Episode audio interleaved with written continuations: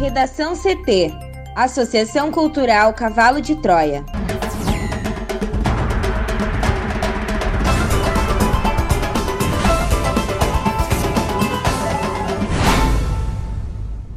Agora, no Redação CT. Porto Alegre suspende vacinação contra a Covid-19 para gestantes e puérperas sem comorbidades. A ZIS acata pedido de apuração de depoimento de Van Garten pelo MP. Pesquisa Datafolha aponta vantagem de Lula sobre Bolsonaro na eleição de 2022. Secretaria Estadual de Saúde do Rio Grande do Sul autoriza vacinação de professores contra a Covid-19 com doses remanescentes de dois grupos.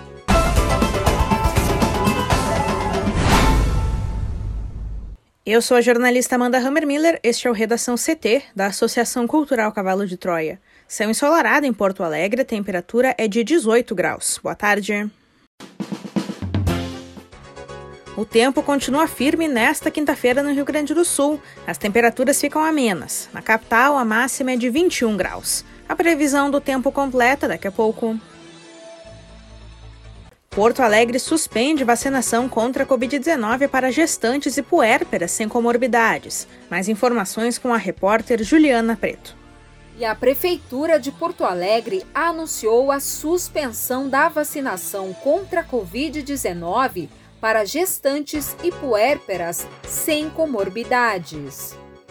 De acordo com a Secretaria Municipal de Saúde, a orientação foi dada pelo Ministério da Saúde. A imunização segue apenas para gestantes e puérperas que têm comorbidades, com a vacina da Pfizer ou da Coronavac, se estiver disponível.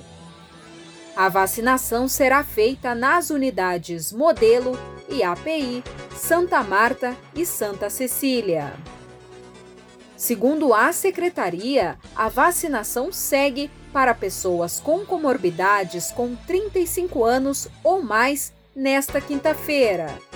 E para se vacinar, é necessário apresentar o comprovante de residência em Porto Alegre e o documento de identidade com foto.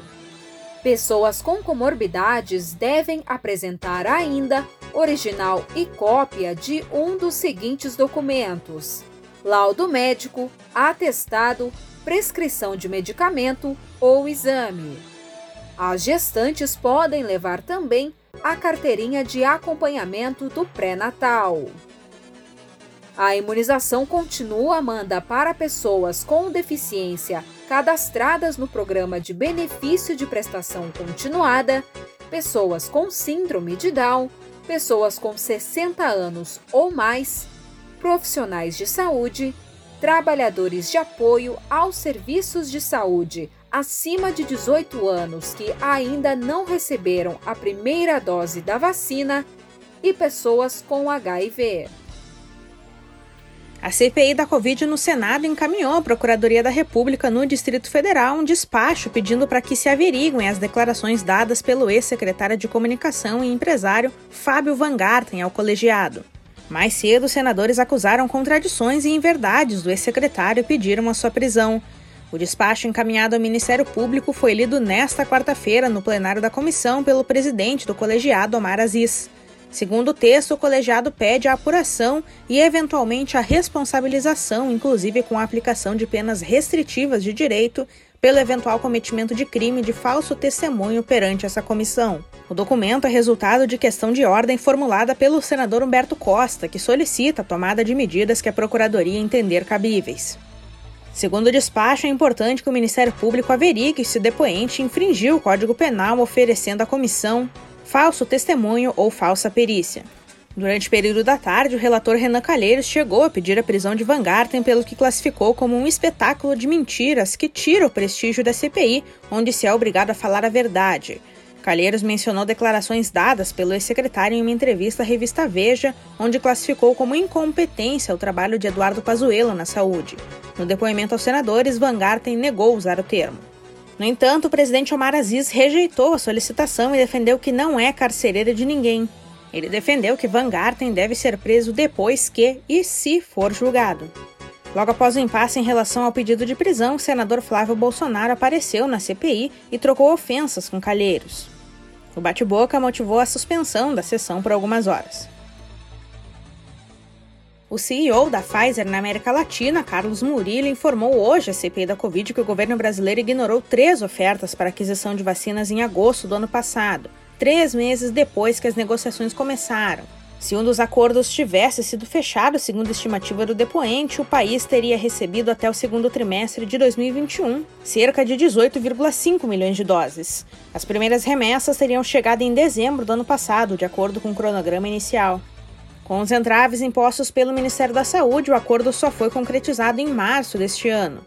O desfecho ocorreu sob críticas ao trabalho do ex-ministro da Saúde, Eduardo Pazuello. Até o momento, o Brasil recebeu pouco mais de 2 milhões de doses de vacina da Pfizer. Há mais 100 milhões que já foram compradas, mas só começam a chegar ao país em setembro. O executivo também confirmou que, enquanto o governo ignorava as ofertas, a farmacêutica enviou uma carta endereçada a Bolsonaro e ministros de Estado com o objetivo de pedir mais rapidez nas negociações e se colocar à disposição. Esse documento ficou dois meses parado sem resposta, segundo informou ontem o ex-secretário de comunicação do governo, Fábio Van Garten. Desde maio, outras duas ofertas teriam sido feitas ao governo brasileiro no período até agosto de 2020, de acordo com o dirigente da Pfizer. Em uma delas, a farmacêutica disponibilizava um lote de 70 milhões de doses. Também em agosto de 2020, Bolsonaro acelerava o incentivo ao uso da hidroxicloroquina, substância que não tem eficácia científica comprovada no tratamento da Covid. Foi naquele mês que a SECOM veiculou a primeira campanha oficial de estímulo ao chamado tratamento precoce. Para senadores da CPI, o governo errou a não efetivar a aquisição de vacinas da Pfizer. A tese ganhou ainda mais força depois de Van Garten confirmar aos parlamentares que a farmacêutica enviou uma carta ao governo com uma oferta de prioridade na compra dos imunizantes, porém o documento acabou ficando parado, engavetado, sem que ninguém se preocupasse em dar uma resposta. Pesquisa Datafolha aponta vantagem de Lula sobre Bolsonaro na eleição de 2022. E a pesquisa Datafolha, divulgada ontem, quarta-feira, aponta o ex-presidente Luiz Inácio Lula da Silva com 41% das intenções de voto em um eventual primeiro turno das eleições presidenciais de 2022, enquanto o presidente Jair Bolsonaro tem 23%. Lula tem uma vantagem de 18 pontos percentuais. Já em uma simulação de segundo turno entre os dois, Lula obtém 55% das intenções contra 32% de Bolsonaro. A margem de erro é de dois pontos percentuais para mais ou para menos. Outros candidatos à corrida eleitoral aparecem mais atrás na pesquisa. O ex-ministro da Justiça Sérgio Moro com 7% das intenções de voto, o ex-ministro da Integração Ciro Gomes, com 6%, o apresentador Luciano Huck, com 4%, o governador de São Paulo, João Dória, com 3%, e empatados com 2%, o ex-ministro da Saúde, Luiz Henrique Mandetta, e o empresário João Amoedo.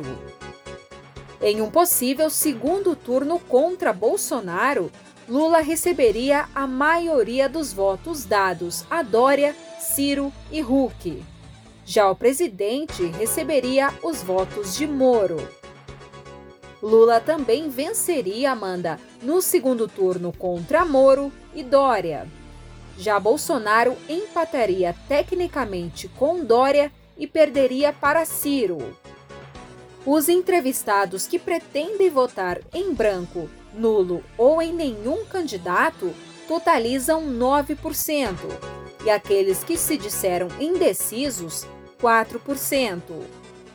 A pesquisa Datafolha, Amanda, foi realizada com 2.071 pessoas, de forma presencial, em 146 municípios brasileiros, entre os dias 11 e 12 de maio. Para o Redação CT, Juliana Preto. Sigo contigo, Juliana, agora para a previsão do tempo.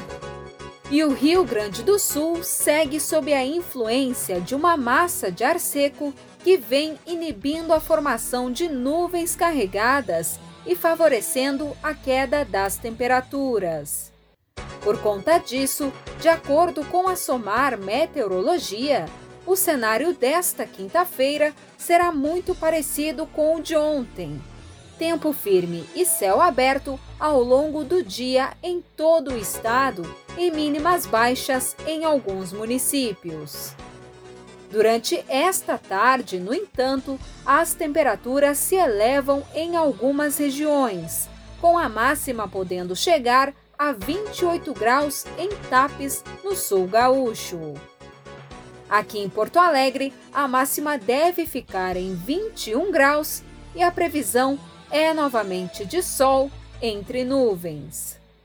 Já amanhã, sexta-feira, as condições seguem as mesmas presença de sol em todo o RS e pouca probabilidade de chuva. A menor temperatura do dia no estado, de 3 graus, está prevista para Bom Jesus, na Serra, uma região que ainda pode ter formação de geada nas primeiras horas da manhã. Obrigada, Juliana. Vamos para o bloco de educação. Municípios que tiverem doses remanescentes de vacina contra a Covid-19 poderão vacinar três novos grupos previstos no Plano Nacional de Operacionalização da Vacinação. Entre eles estão os trabalhadores da educação. A decisão foi tomada no início da noite desta quarta-feira em reunião envolvendo o Conselho das Secretarias Municipais de Saúde do Rio Grande do Sul e a Secretaria Estadual da Saúde. Segundo o presidente do Conselho, Maicon de Barros Lemos, que é secretário municipal da Saúde de Canoas, os municípios que já vacinaram os idosos acima de 60 anos e pessoas com comorbidade até 40 anos e ainda tiverem doses sobrando desses dois grupos poderão avançar às fases subsequentes do plano. Agora, os municípios deverão fazer um levantamento do saldo de sobras de doses para iniciar a vacinação dos professores. Nas próximas etapas, as três categorias previstas deverão ser contempladas. Lemos alerta que os próximos lotes de AstraZeneca e de Coronavac a chegarem no estado serão apenas para garantir a segunda dose. STF determina a suspensão da vacinação de profissionais da educação em esteio. Prefeitura pretende recorrer. A repórter Thaís Uchoa tem mais informações.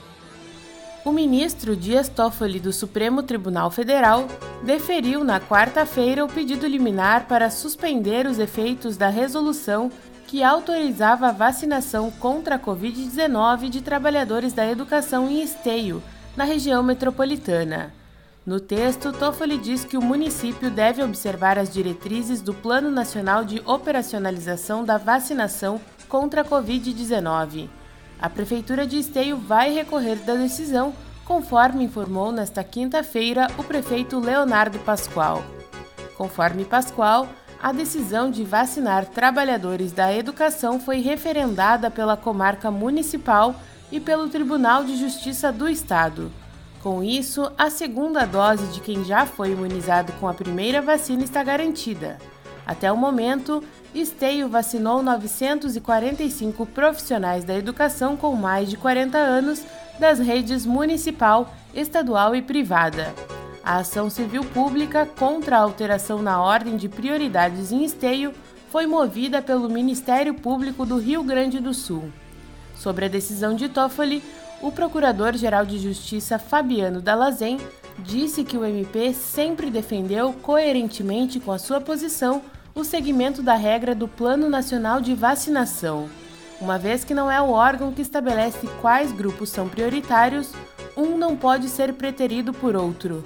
Ele ainda afirmou que isso cabe às autoridades do governo federal. Para o Redação CT, Thaís Uchoa. Obrigada, Thaís. Redação CT. Apresentação Amanda Hammermiller. Colaboração Juliana Preta e Thaís Uchoa.